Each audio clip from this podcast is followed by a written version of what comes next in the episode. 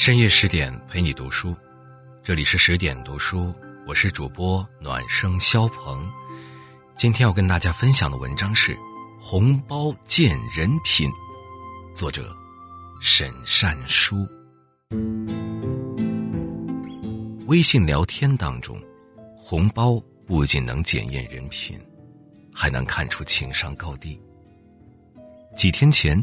在大学校友群里看见有人发红包，抢到了红包的同学都乐呵呵的说谢谢，一向沉默的群又热闹了。这时，只有一个人冷不丁的说：“一元钱还包十个红包，我还给你。”于是，这个人真的把自己抢到的几分钱红包退了回去，附加一个微笑的表情。凭什么别人一元钱不能发十个红包呢？发红包的同学大概觉得尴尬，又补发了一个红包。这时候，这个嫌弃只抢到了几分钱红包的人又抢了红包，但这回没再说什么，因为发红包的同学十二块钱包了六个红包。红包代表着一个人的心意，与金额无关。别人发红包为了活跃气氛。抢红包也为了图个乐子，如果真的非得要求发红包的人包几十上百块钱的红包，只是为了面子发红包，那发红包的目的，真的就变成了小孩子才图乐趣，成年人只看金额的悲哀地步，也就失去了活跃气氛、拉近朋友关系的意义。生活当中，那些嫌弃别人。一元钱包十个红包的人，就好比别人去你家做客，买了水果和牛奶，你还嫌弃水果不是你爱吃的口味，牛奶不是响当当的大品牌。发红包可以活跃气氛呐。现在生活节奏越来越快，忙碌一天之后，如果有人在群里发了红包，你肯定会不自觉的说一声：“哎呦，抢红包了。”然后兴高采烈的抢红包，抢完之后，大家因为抢红包打开了话匣子，原本不爱聊天的人都出来聊天了。我有好几个与写作相关的群，有时候别人发了新文章之后，也会发个红包活跃气氛。红包金额虽小，但是能够吸引别人的关注，让别人都来浏览自己的文章，相互学习讨教，以文会友。正所谓礼轻情意重。别人发的虽然是红包，但表达的是浓浓情意。不要嫌弃抢到的红包金额小，那些几分或几毛钱储存的不再是冷冰冰的数字，而是有人情味的记忆和别人美好的祝福。发红包也有利于投石问路。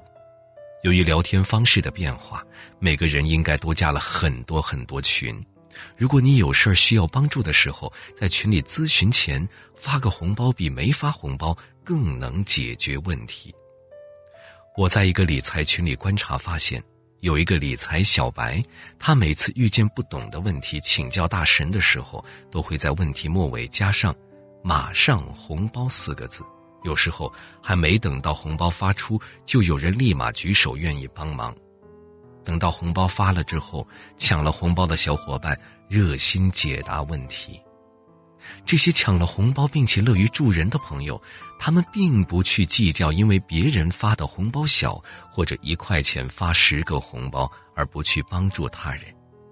需要麻烦别人或者咨询问题之前，可以给对方发个红包，利于投石问路。就好比去别人家做客，买一点水果。总比空手上门好得多。人情不在大小，心意到就好。发红包与抢红包也是这样，别人发多少红包，或者你抢到多少红包，都不要去抱怨怎么那么少，更不要因为抢的少就还给对方，这也是别人的一番心意呀。如果你因为红包抢的少还给对方，在别人眼里。或许，你是个势利小人。抢红包的意义是趣味。如果某天夜晚你正在加班，或者百无聊赖的看着一部电视剧，突然手机响起，你赶紧定睛一看，有人发红包。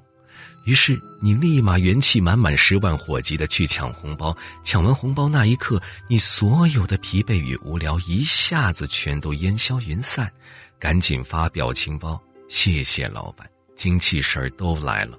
拿手机乐呵呵的与群里的朋友一起聊天。这时候，又有人发了一个红包，于是你打开看，哎呀，怎么就我手气最差，抢到几分钱？你不开心。又联合几个手气差的朋友撒娇卖萌，一起抗议，要求再发红包。其他朋友也在旁边推波助澜，目的是为了抢红包，而不是与红包金额较真儿。大家就这样你一言我一语的闹腾着，让平时在工作中疏远的距离，又有了温度与人情味儿。其实，发红包就一个目的，趣味。发红包的目的与金额无关，而是表达情谊与趣味，能让群里的朋友彼此之间多沟通交流，不要像时下冷漠的商住楼小区，大家虽然都在一个群里边，彼此却不认识，也没有交流。红包检验情商，有些人善于利用红包打造自己的人脉资源，为别人锦上添花。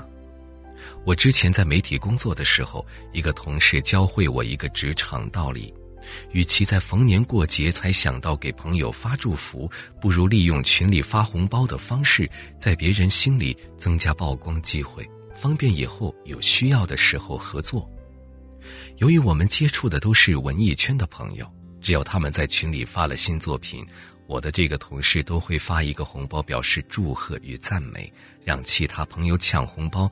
跟着乐一乐，同事告诉我，他发的红包金额虽少，但这样发红包的目的就是让当事人心里舒服开心，想着自己在你的心中有地位，也为自己在群里增加露脸的机会。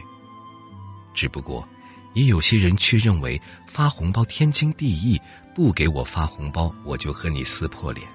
如果红包金额小了，还会埋怨你小气。就算给你大红包，你不懂维护关系，也是徒劳。人情往来的生活，有人利用发与抢红包打点好了人际关系与圈子乐趣，有人却因此试图发家致富。发红包的人，他们以红包为桥梁，为大家搭建沟通关系；抢红包的人，如果不端正好心态。把钱看得太重，这样很难维护好人际关系。更多美文，请关注公众号“十点读书”。